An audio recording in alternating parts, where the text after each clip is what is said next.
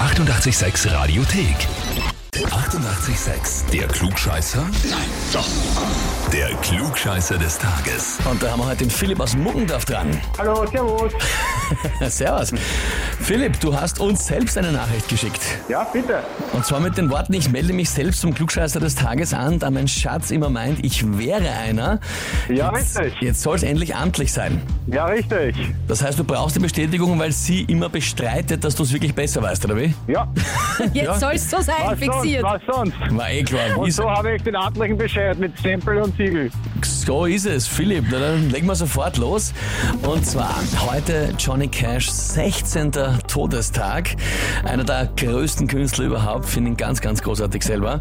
Und die Frage heute dreht sich um seinen Namen. Welche der folgenden drei Aussagen ist richtig?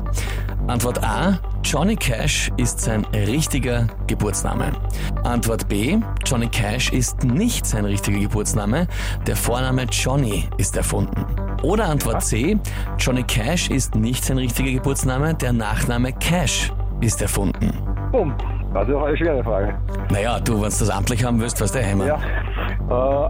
Äh, ich nehme Antwort B. Antwort B. Johnny Cash Jawohl. ist der Vorname Johnny erfunden. Ja, richtig. Es ist unglaubwürdig, deswegen würde ich sagen, ist das Richtige.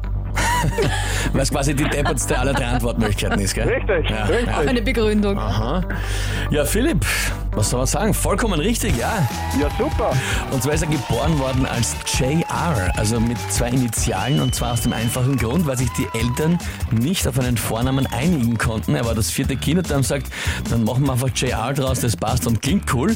Und im Militär allerdings hat der Kommandant nicht erlaubt, dass ein Rekrut nur zwei Initialen als Vorname hat, also hat er irgendwas sagen müssen und dann hat er aus dem J einfach einen John gemacht und dann ist quasi Johnny Cash draus geworden, aber er hat sich John quasi selber ausgesucht. Was für dich bedeutet, du bekommst den Titel Klugscheißer des Tages und hast es jetzt amtlich mit Urkunde und dem berühmten 886 klugscheißer -Häferl.